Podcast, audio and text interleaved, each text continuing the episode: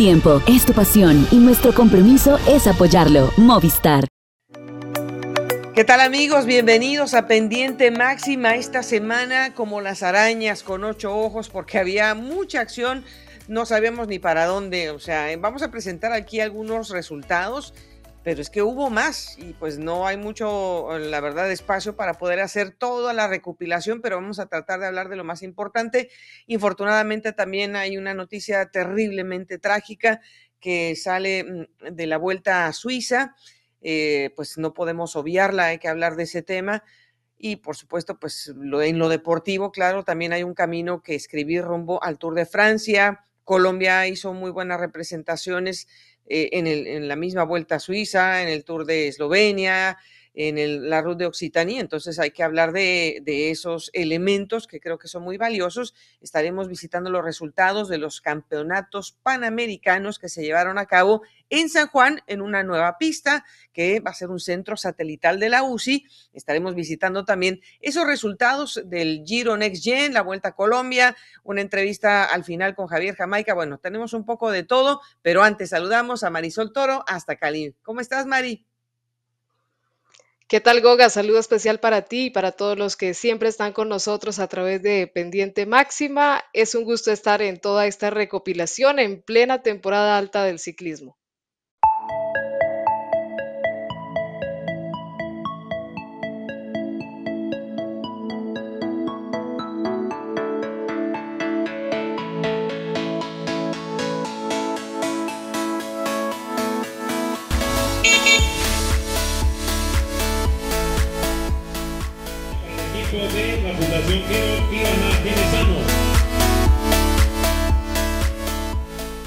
Ay, Mari, pues tenemos que empezar con esta terrible noticia. Eh, ya pasaron muchos días, sin embargo, se sigue sintiendo uno realmente, pues, un poco eh, nostálgico, adolorido por el infortunado deceso de Gino Meider en la vuelta a Suiza. Y no es la primera vez que a ti y a mí nos toca una situación así, porque también la, vivimos en, el Tour de Polonia no hace mucho tiempo.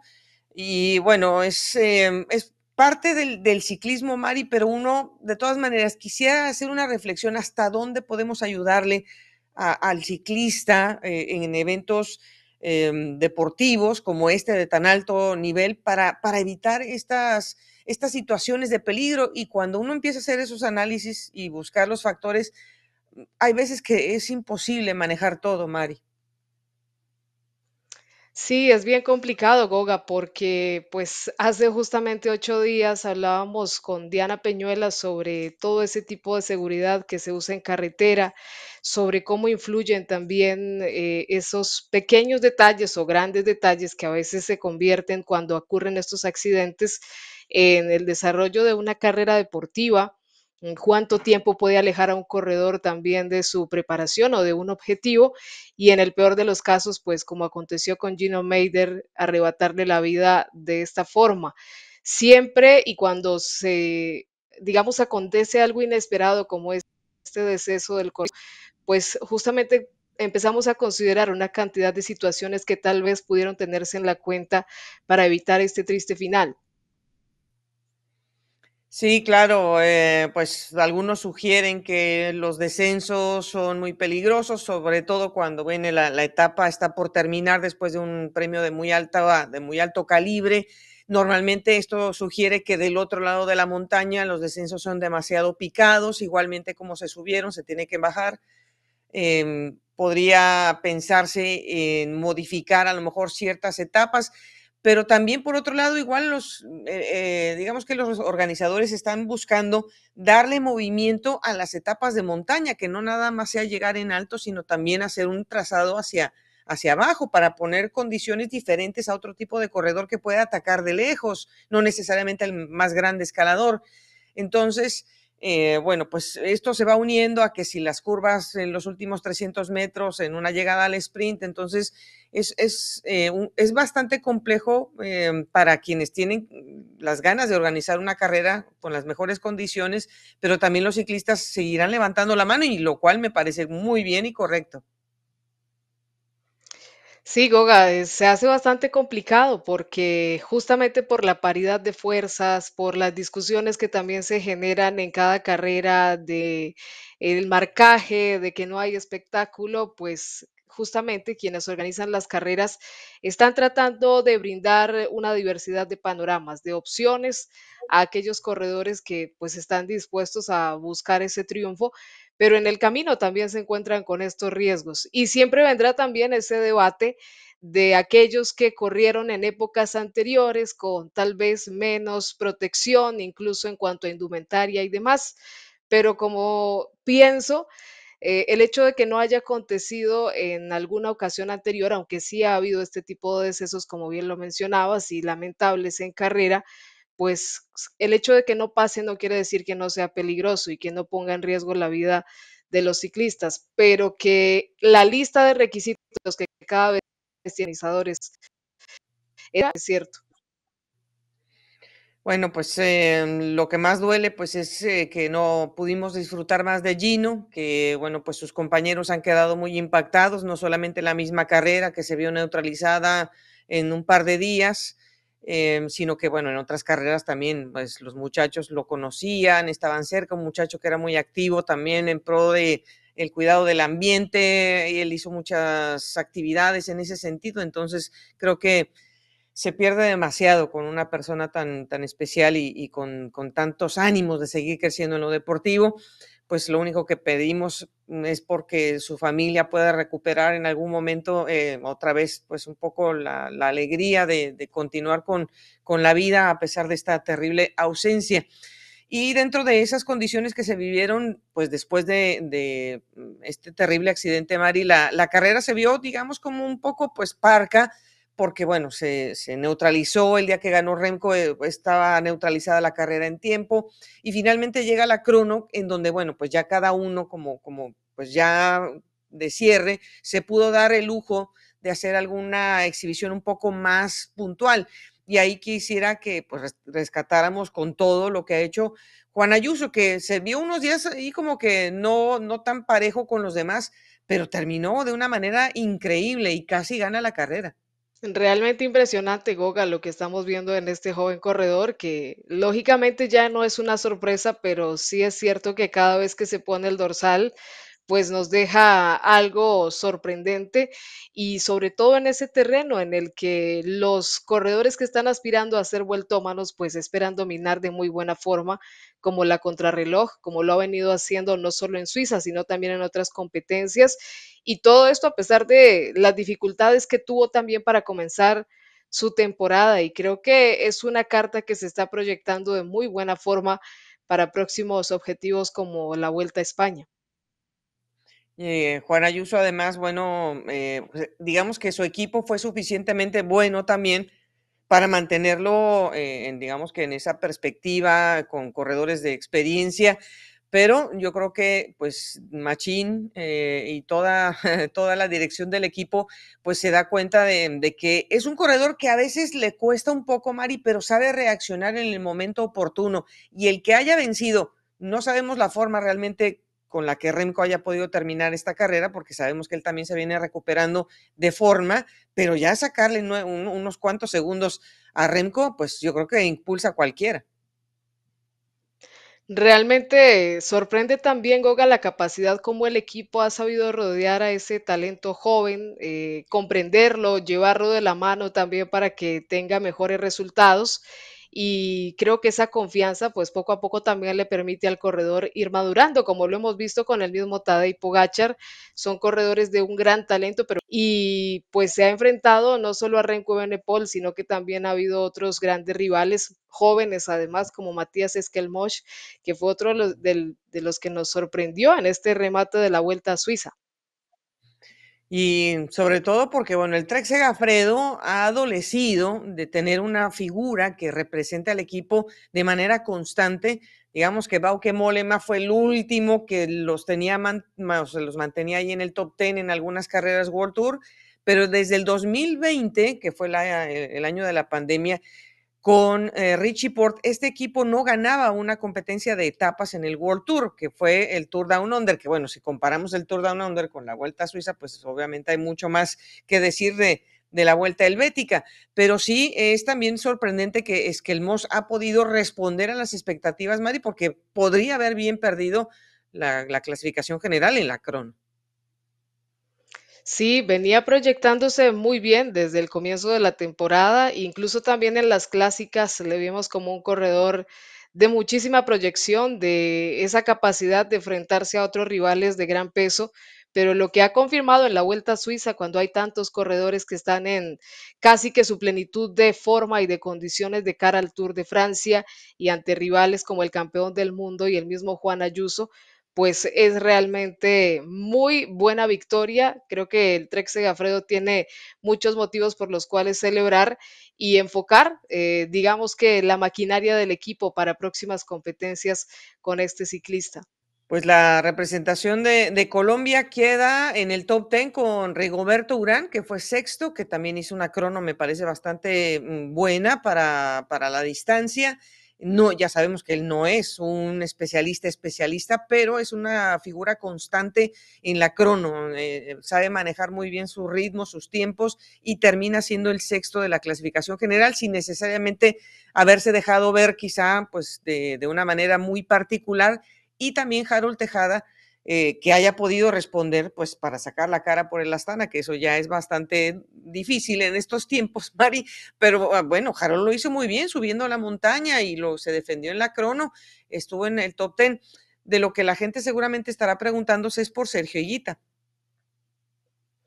Sí, bastante, pues complicado a veces comprender un poco lo que sucede con los corredores nacionales. También es cierto que hay momentos de altibajos. Eh, habíamos hablado de una posibilidad por cómo se mostraba el recorrido de la Vuelta a Suiza, de verle un poco más adelante en la carrera, pero pues esperamos que ante todo Sergio Higuita pueda recuperar de la mejor manera su, su proyección y esté de vuelta en los próximos eventos competitivos con muy buena forma, eso sí, porque el equipo pues seguramente tiene muy buenas expectativas sobre este corredor que ha despuntado de tan buena manera en los últimos años en territorio europeo.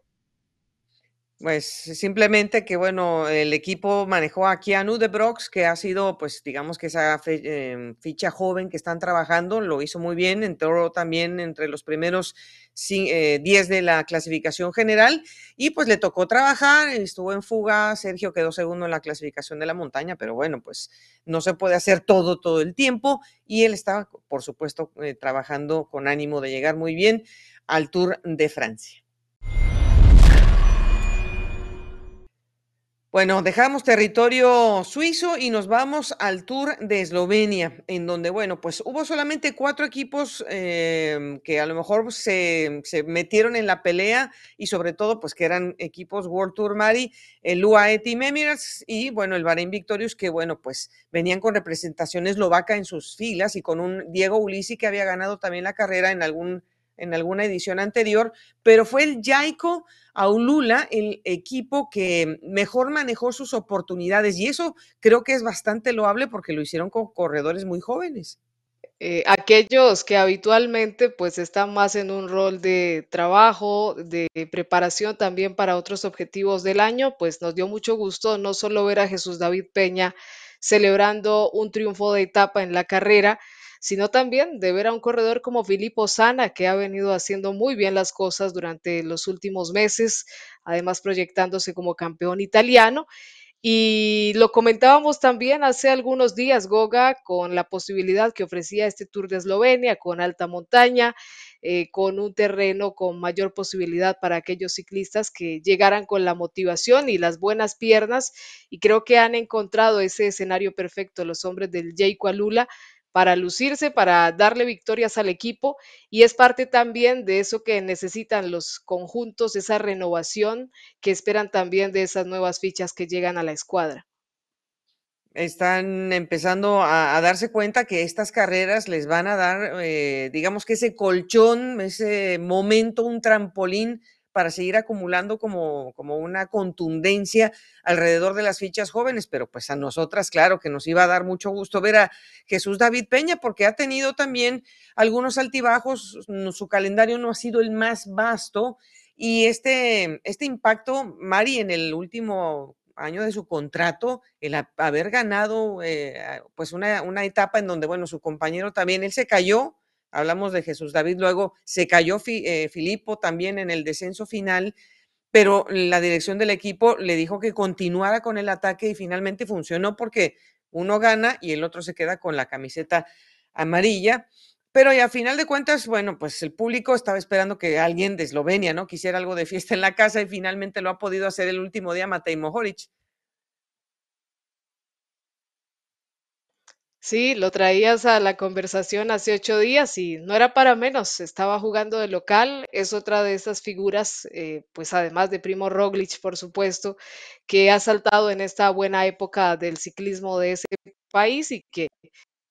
esperaban que se viera de muy buena forma por el Bahrein Victorious, este corredor que finalmente logra festejar y logra entregarle también una alegría al público que cada vez guarda más expectativa por una carrera que se hizo incluso de preparación para el Tour de Francia en tiempo de pandemia. Mm. Bueno, pues no, no participó, pero estuvo ahí en el podio para felicitar al ganador, Primo Roglic, que por cierto, pues ya acabó con los rumores de que va a ir al Tour, nada de nada, dice que él está esperando ir a la vuelta a España, porque pues no estaba planeado y pues si no hay plan, es mejor no, no precipitarse en las decisiones. Me parece muy cuerdo por parte de Primos, que, bueno, recientemente se llevó el Giro de Italia. Pero bueno, pues vamos a tomar también la referencia del Route de Occitanie, que como lo hizo el Jaico Alula en, el, en, en Eslovenia, Mari, el Education Easy Post, se lleva dos victorias de etapa, mete al mejor joven de la clasificación en esta carrera, que bueno, también tenía montaña. Y además vimos a Diego Camargo con una gran exhibición también, aportando a, esa búsqueda y esa colocación de estas fichas, sobre todo a Simon Carr y este eh, muchacho eh, tan jovencito que pues lo tienen a George Steinberner, a Steinhauser, perdón. Así que bueno, creo que hicieron una buena tarea otra vez los del Education Easy Post. Si ha habido una temporada en la que este equipo se ha visto muy fuerte y muy diverso en sus posibilidades, es en esta, y nos alegró muchísimo ver cómo dominaron esta carrera. Además, el segundo triunfo consecutivo para Michael Woods, también con esas figuras eh, más jóvenes acompañando un poco a las más experimentadas en ese camino a buscar el triunfo y creo que es parte de ese movimiento de equipos que, como lo decíamos hace algunos días, no tienen esa fortaleza o ese nivel económico de un Jumbo Visma o un Ineos Grenadiers, pero que tienen el material humano y la capacidad para buscar brillar de una u otra manera. Y estas carreras como la Ruta de Occitanie pues tienen esa posibilidad y la han sabido aprovechar muy bien sobre otros equipos como Arkea Samsi que también dio pelea hasta el final por el podio de esta competencia. Bueno, pues eh, eh, creo que también son buenas noticias para Michael Woods, que va a, pues, a ir a competir en el Tour de Francia. Es un corredor que, bueno, mm, mm, yo creo que por características siempre va a ser un corredor muy combativo en este especialmente tuvo una gran, un gran aporte de Domenico Vivo. Domenico no pudo terminar el giro, pues yo me imagino, Mari, que lo van a llevar al Tour de Francia, al veterano corredor eh, italiano. Eh, tuvieron Stephen Williams, que es un corredor británico que también colaboró con, con la apuesta de, Michael Woods. Y bueno, de a poco este equipo, pues con lo que nos enseñó eh, también durante el Giro de Italia, me parece que este equipo me parece ya sacar un poco la cabeza del agua. Sí, es que no es fácil y a pesar de que llevaron desde el principio a grandes figuras eh, buscando justamente tener esos resultados muy pronto, pues ha costado. Y bueno, lo importante es que se retoma el camino por parte del Israel Premier Tech y ahora tienen unas muy buenas cartas de cara a un compromiso tan importante como el Tour de Francia, buscando esos puntos, esas posibilidades de victoria y nos han permitido ver pues un muy buen trabajo hasta el remate de esta carrera. Además, eh, con figuras muy combativas, porque la montaña también permitió ver cómo se apostó por ese triunfo y por mantener esas diferencias, aunque escasas, pues al final se logró el título de la carrera. Mari, pues eh, aunque no pudieron ganar etapa, eh, el equipo Movistar con tres eh, importantes fichas, tanto Einer Rubio como Iván Sosa y también Rubén Guerreiro, estuvieron en la conversación el día de la montaña, estuvieron ahí, se movió Iván Sosa, aguantó bien Einer Rubio y al final se quedaron a un segundo del podio, Mari, nada más un segundo hizo la diferencia para que pudiera acceder Einer al, top 3.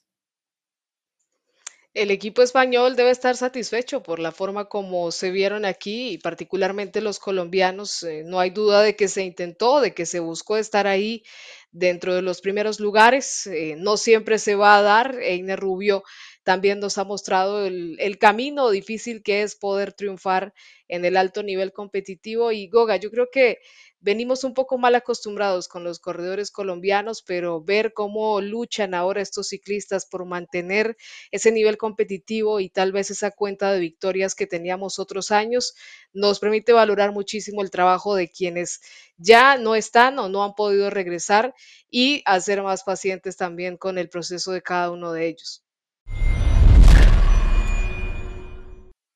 Dejamos un momento la ruta para ir hasta San Juan. Y bueno, a San Juan hemos ido para disfrutar de la ruta muy temprano en las temporadas, pero ahora lo hacemos porque acaban de estrenar su nuevo velódromo, que además es un centro polideportivo, lo acaban de estrenar, es el Vicente Alejo eh, Chancay, el que se ha hecho con pues una perspectiva a futuro de que se va a convertir en un centro satelital de la UCI.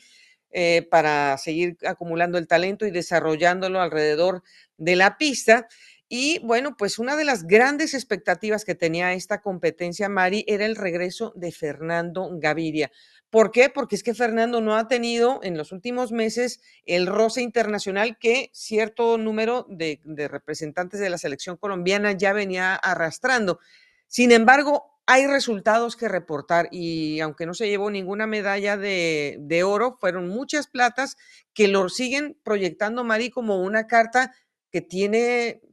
que tiene garantía para Colombia en el siguiente ciclo olímpico. Por supuesto, Goga, yo creo que no es un secreto de las cualidades de Fernando Gaviria en esta modalidad de la pista y lo pudo reflejar durante este campeonato en San Juan acompañando a Juan Esteban Arango en ese podio de la Madison, teniendo también muy buenas actuaciones eh, en otras competencias, lo vimos en el Scratch. Y además, pues hay que decir que se estaba enfrentando en la mayoría de estas pruebas ante campeones del mundo, incluso como el canadiense, que fue la gran figura de este evento, y pues era, era de esperarse que se, vieran reflejados los resultados de aquellos que traen un dominio, una preparación más enfocada en la pista, pero sin duda alguna creo que con Fernando Gaviria siempre habrá una esperanza de una muy buena representación olímpica, como lo hemos visto también en otros casos de Elia Viviani y de Filippo Gana, tienen que cumplir con los compromisos de sus equipos, pero digamos que eso que está en la memoria y que se trabaja bien no desaparece.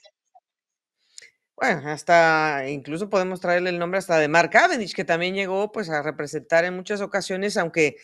a la Gran Bretaña, aunque después pues lo suyo se dedicó más hacia la, hacia la pista, pero creo que bueno, si lo prestó el Movistar, pues Movistar yo creo que también quería ver reflejado el entusiasmo de Fernando, el compromiso de un seleccionado nacional y tener una cantidad buena de, de resultados positivos.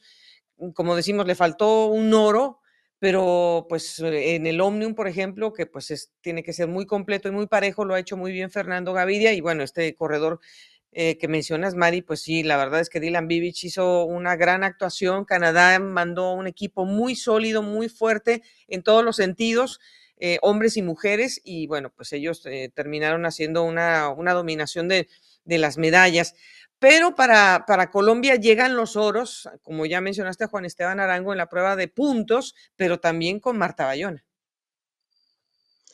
Marta, que sigue demostrando ser esa gran baza de Colombia en el ciclismo de pista, es en el momento la máxima representante, dominadora absoluta de la prueba frente al cronómetro, los 500 metros, sigue ratificando su poderío a nivel panamericano y como decimos, fue esa corredora que por Colombia pues subió en un mayor número de ocasiones al podio para reclamar ese primer lugar, estaba enfrentándose a grandes rivales de Canadá, de México, que sabemos pues viene haciendo un gran trabajo también en esto de la velocidad femenina, pero al final pues Marta aporta esa buena presentación en sus competencias de velocidad y sumado pues a ese trabajo del semifondo le permite a Colombia también tener buenos resultados en este campeonato panamericano. Bueno, pues eh, tengo que presumir a, mis paisanas, Mari, porque es que la verdad, México con las mujeres eh, hizo una actuación increíble. O sea, estuvo Yareli eh, Acevedo con el, evento de puntos, eh, estuvo también Victoria Velasco con el, la, programación del Omnium que ganó el oro. La Madison de Mujeres fue para México. E hicieron una gran actuación también en los eventos de velocidad individual y en equipos. Eh, creo que esta, selección mexicana y los hombres también se llevaron algunas medallas, pero sobre todo a las mujeres, Mari, ¿qué, qué sensación te deja esta representación mexicana? Pues realmente que sí merecen todos los elogios, Goga, porque sabemos del trabajo. Muchas de ellas son ya experimentadas, traen una huella muy importante de varios años, pero insistimos, a pesar de todos los inconvenientes que han tenido también como federación, siguen proyectando a un equipo muy importante. Nos están presentando renovación porque Yareli Acevedo hace parte de esa renovación, desde esas figuras que venimos viendo hace unos dos o tres años ya de una manera más enfocada y la forma como están dominando el semifondo, pues da muy buenas esperanzas, incluso a nivel mundial y olímpico. Y ni qué decir del equipo de velocidad. Escuchábamos a Luz Daniela Gagiola hace algún tiempo aquí en Pendiente Máxima hablando con Goga. Es fruto de ese trabajo enfocado, no han descansado. Ella misma hablaba de que están muy metidas en el objetivo de estar en los Juegos Olímpicos y han podido revalidar ese triunfo de la Copa de Naciones en Canadá ahora a nivel panamericano.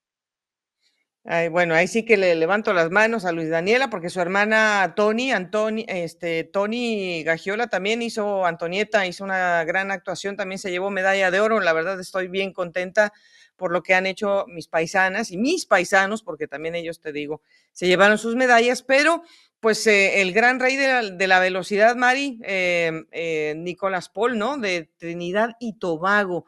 eh, que bueno, sí, digamos que también ya tiene su, su, estela, porque ha sido un cometa que ha dado mucho durante varios años. ¿Qué podemos esperar también de él, sobre todo pensando ya en los Juegos Panamericanos?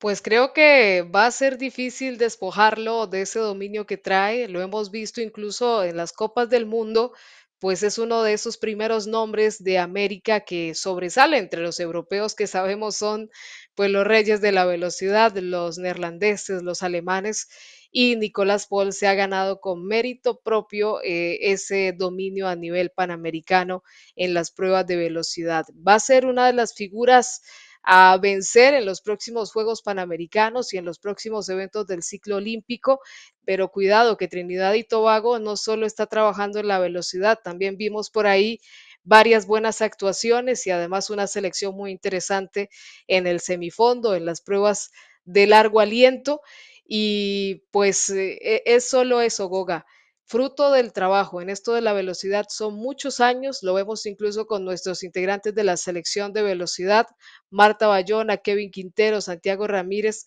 son muchísimos años buscando y trabajando esos primeros lugares y finalmente se obtienen los réditos, pero hay que dedicarse de manera determinada a estos objetivos. Pues estas eh, son muy buenas notas para varias selecciones, porque igual también Chile por ahí estuvo en, algunas, eh, en algunos eventos, o sea, Argentina también estuvo ahí presente como gran protagonista de casa. Pero bueno, esperemos que el próximo compromiso que se avecine, pues eh, se dé ese siguiente paso, porque de eso se trata. Los, los, los campeonatos panamericanos son apenas ese proceso rumbo a los Juegos Panamericanos que se van a llevar a cabo en Santiago. Pues para cerrar este, este segmento con, con Marisol Toro, pues eh, quería solamente comentar, Mari, que se está corriendo ahora la vuelta a Suiza femenina, todavía queda un día de acción, pero hombre, se nos, se nos ha escapado la posibilidad de celebrar con Arlene y Sierra ya en dos días de cuatro que se lleva eh, efectuando esta competencia. Pues todo el mérito para la ciclista cubana de Movistar, que ya ha demostrado también grandes presentaciones a nivel del World Tour. Eh, sabiendo también destacarse como una gregaria de lujo y en el momento en el que le corresponde un embalaje, pues ella siempre está ahí refrendando el trabajo del equipo. Lo que pasa es que le ha tocado enfrentarse al superpoderoso Isdy Works que no quiere soltar ninguna victoria en ninguna competencia. Tiene además un equipo muy diverso. Ahora está con Blanca Vaz haciendo una muy buena presentación en esta vuelta a Suiza y pues solo esperamos que ese trabajo conjunto del equipo telefónico pueda ser recompensado próximamente también por Arlene Sierra, que es una corredora muy experimentada y muy determinada en esto de las victorias de etapa. Ojalá que para la próxima semana, que queda una etapa ahora que nos está usted escuchando, a lo mejor ya ganó pero se la celebramos en la próxima semana Arlenis. Y bueno, quedamos con la tarea, Mari, porque se vienen todos los campeonatos de, nacionales de ruta y contrarreloj. Casi todas las naciones europeas y algunas asiáticas ya empezaron también estos eh, últimos días a hacer sus campeonatos nacionales. Y nuestro próximo episodio será para darle una previa muy grande al Tour de Francia. Así que te invitamos a que nos veamos otra vez y eh, vamos a presumir a ver si para el próximo nos traemos una taza de café para sentir realmente cómo vibra la, la fibra con este análisis que vamos a tener la próxima semana, Mari. Acepto el café Goga y por supuesto la invitación. Gracias a todos los que nos siguen a través de Pendiente Máxima. Un abrazo y que disfruten de todo el ciclismo durante esta semana. Bueno amigos, ahora nos vamos directamente hasta Ibagué, en donde se encuentra en, este, en estos días, porque está haciendo cobertura todos los días, hay que correr un poco. Y bueno, Eder Garcés, el director de ADN Cycling, nuestro socio aquí con Pendiente Máxima, están ya en Ibagué. Bueno, pues eh, antes de que lleguemos al territorio de la Vuelta a Colombia, primero el saludo, Eder, ¿cómo estás? Hola Goga, un gusto saludarte. Sí, aquí estamos en Ibagué, eh, viviendo esta vuelta a Colombia que, pues bueno, ha trasegado entre la lluvia del departamento de Casanare, el frío en el altiplano y ahora ya estamos en el, en el calor de Ibagué, aquí en el departamento del Tolima y, y siempre muy pendientes y muy a gusto con los seguidores de Pendiente Máximo. Pues eh, vamos a empezar con el seguimiento que le hemos dado al Giro eh, Next Gen, que bueno, finalmente se cerró el pasado domingo, donde hubo dos días que, bueno, hubo mucho agite, mucha montaña, el Estelvio primero y luego otra etapa que también hizo pues parte importante del recorrido y donde, bueno, pues Colombia se acomodó. Pero antes de tocar a los nuestros, sí quería preguntarte, porque es que claro, los equipos de desarrollo del World Tour tenían que llegar también a, demostrar y a comprobar que la inversión que están haciendo pues iba a rendir frutos. Y el Jumbo Visma ha podido, Eder, celebrar el título de la montaña y el título de la clasificación general con Johannes Staunemitet. Pues Goga, eh, yo he remarcado, pues digamos que en las últimas ediciones las carreras sub-23 en Europa son cada vez menos amateur y más profesionales. Y pues en este caso se está corriendo a un nivel en el que ya los corredores sub-23 prácticamente son los que pasan al profesionalismo y también te ganan una carrera. Y Johannes Staunet, mire, pues es un corredor que, a decir verdad, tenía pocos rivales dentro de la competencia. Cumplió con la lógica de carrera, la ganó muy bien la ganó con méritos sobrados. Ya el año pasado había sido segundo del Tour del Avenir. Ya este año había hecho debut con los profesionales con el Jumbo Visma, siendo quinto en la Copia Bartali. Es un escalador muy completo que hace muy bien la contrarreloj y que pues lo más admirable es su forma de afrontar la competencia con, con seriedad, de saber que por más superior que fuera, eh, tuvo respeto por sus rivales y qué mejor respeto que, que ganándoles, imponiendo las condiciones que, que todo el mundo sabía que iba a mostrar en esta carrera. Y bueno, otro equipo que creo que es muy importante seguirle la huella por la cantidad de exalumnos que ha mandado al World Tour es el Hagens Berman a, a Exxon que bueno, metió a un corredor irlandés en, el podio, a Darren Rafferty, pero también tuvo dos victorias de etapa y metió a Jan Christen, también eh, corredor suizo que ganó una, eta, una, una de las tracciones, también estuvo y lo pudieron incluir en el top 10. Esta es una escuadra que no recibe seguramente el reconocimiento, aunque uno trate de ponerlo siempre como una referencia, Eder, pero es una escuadra que poco a poco, no sé si vaya a dar ese, ese salto hacia ser un equipo eh, quizá a lo mejor con más presupuesto que se lo merece, porque mira nada más lo que hace. Yo creo que es que no han querido dar el paso, porque ellos ya se han puesto, digamos, como que dentro del panorama ciclístico como un vivero muy importante el Hagens, el Hagens Berman Action es un equipazo. Es un equipo que, corredor bueno que esté ahí, es un corredor que da el salto al profesionalismo y es un corredor que da resultados muy grandes. Ya hemos tenido ahí, digamos, eh, por, por, nombrar un caso muy conocido a Jonathan Narváez, que hizo parte de esa estructura, Nilson Paules, que también corre con el EF, y bueno, y así nos podríamos quedar nombrando a muchos más, más ciclistas que han hecho parte de esta gran estructura que, es un formador de talentos impresionantes y que año tras año sigue y sigue y sigue y sigue sacando ciclistas de, mucho nivel. Darren Rafferty ahora, eh, Jan Christen que gana una etapa tan importante en Pian de Cancilio finalizando el, Giro de Italia sub-23. O sea que estamos hablando de un equipo que yo creo que no quieren entrar en ese, en ese tema de, de profesionalizar más, porque todo lo que ellos hacen es justamente darle una potencialización al ciclismo profesional y ellos siguen formando talentos. Yo creo que ellos están muy bien ahí, en mi humilde opinión. Creo que si siguen ahí, seguirán dando muchos más resultados y seguirán siendo una cantera de ciclismo espectacular. La verdad que sí, yo creo que, bueno, pues precisamente como es una salida directa hacia el profesionalismo, yo creo que los presupuestos seguirán siendo también muy buenos en el intercambio, ¿no? Lógico que hay de esos equipos que están interesados en todos estos corredores. Pero bueno, tomando en cuenta o como referencia este tipo de competencia, el calendario que había hecho el equipo de GW Shimano, eh, Sidermec, el que haya podido acceder al cuarto lugar Germán Darío Gómez y a un top ten Santiago Umba, me parece que es un resultado muy bueno. A lo mejor mucha gente, Eder, quería que pues alguno de estos que estemos mencionando podría haber intentado una victoria y los dos intentaron mover la carrera en su momento. Sin embargo, me parece que es un resultado sumamente eh, importante y bueno. Eh, Goga, pues para mí eh, la actuación del equipo en el Giro Sub-23 fue extraordinaria, es estupenda, porque sinceramente las ediciones anteriores en las que ellos habían participado no habían tenido un corredor entre los 10. Pero no porque los corredores no tuvieran el nivel, sino porque el nivel cada día es mucho más alto. Y la escuela de aprendizaje en Europa hoy en día es muy distinta. Ya los corredores sub-23, como lo he remarcado, ya son corredores que van a ganar carreras profesionales. Y lo que han hecho este año con el equipo ha sido sensacional.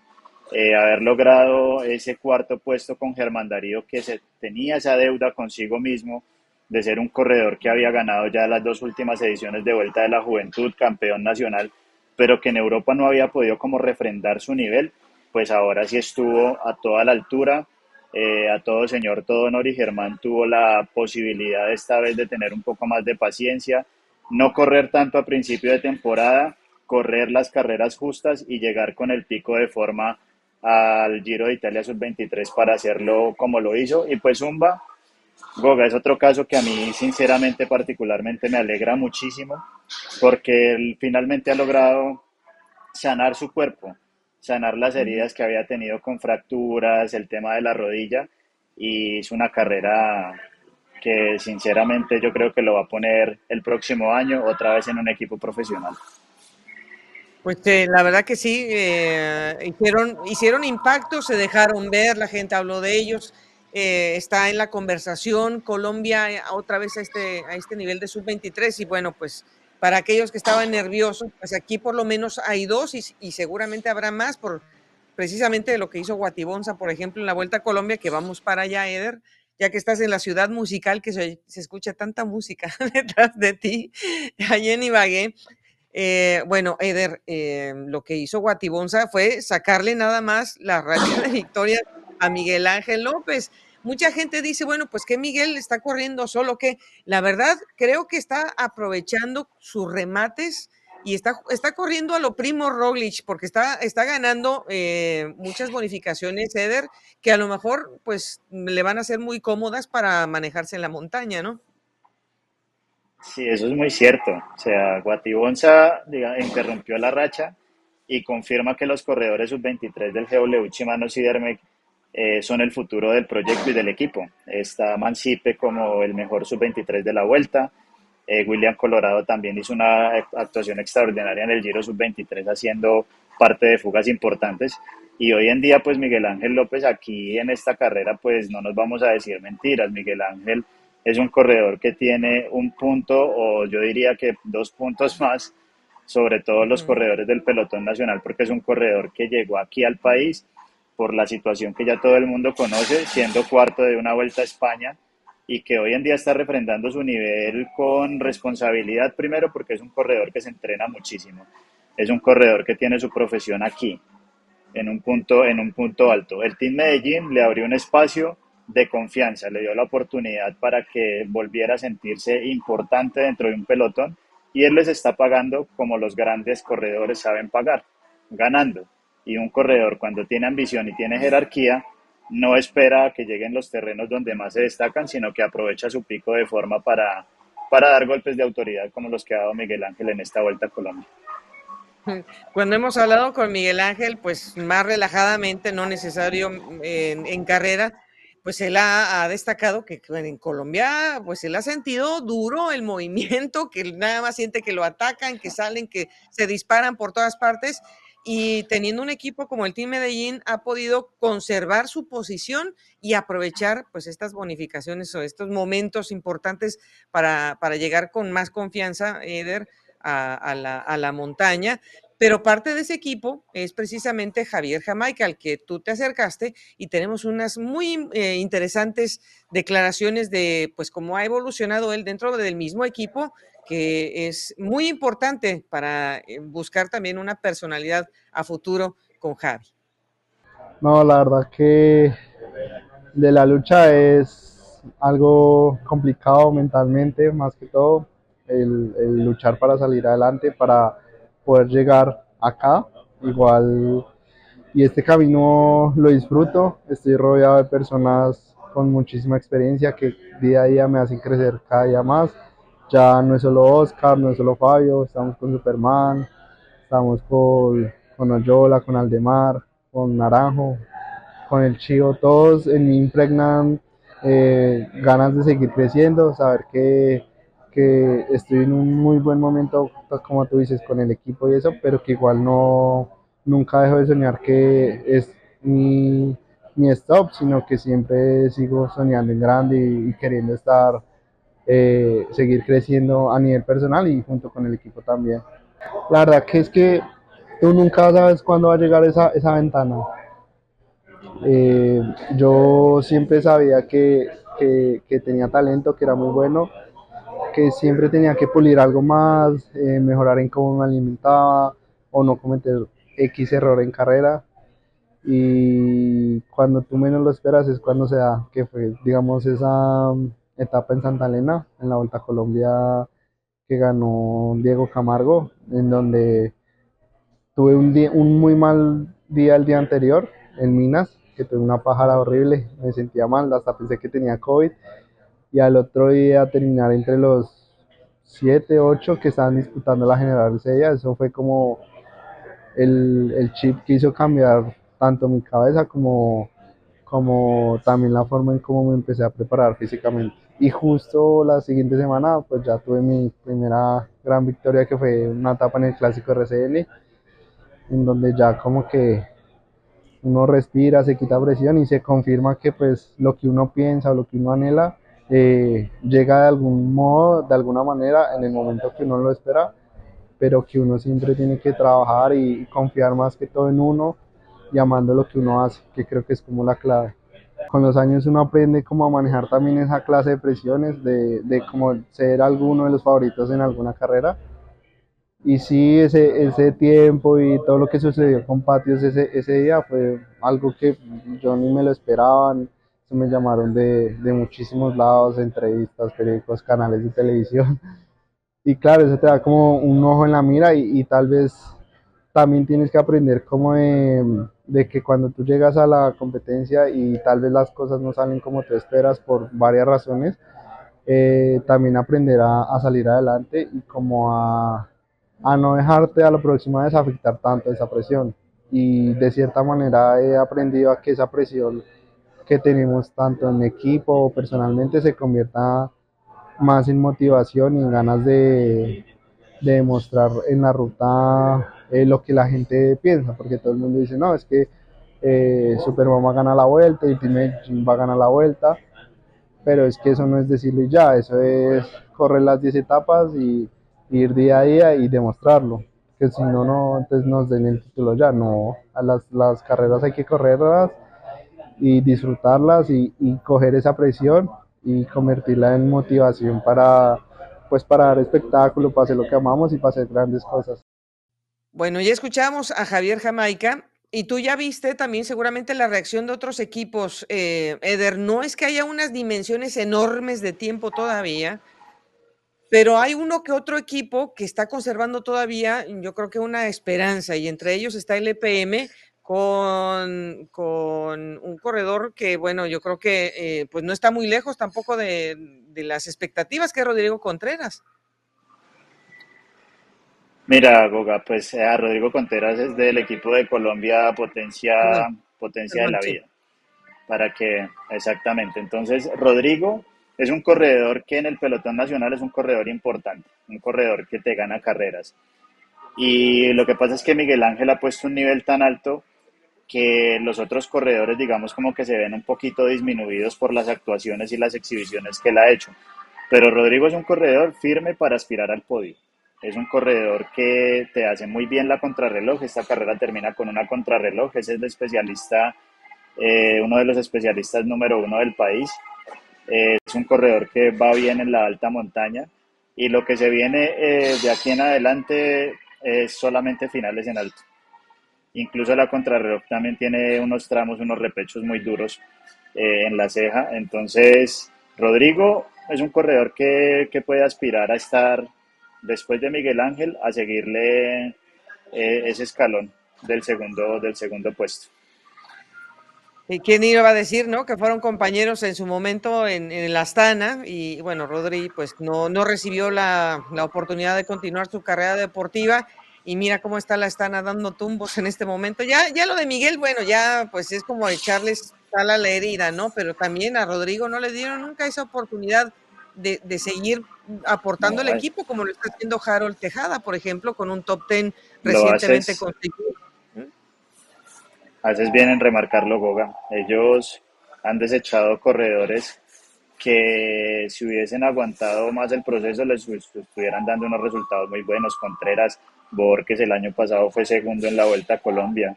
Eh, pues digamos que son corredores muy valiosos con experiencia y Rodrigo es un corredor de una regularidad impresionante. Él te hace bien una vuelta, una clásica regional, como te hace también bien una, una contrarreloj en un campeonato panamericano y te hace también protagonismo en grande en vueltas de por etapas, digamos, de, de extrema dureza, como una Vuelta a Colombia o un clásico RCN. Entonces, son corredores que tienen muchas condiciones, que no los hayan sabido aprovechar en su momento, por X o Y motivo, pues ya es un tema de ellos.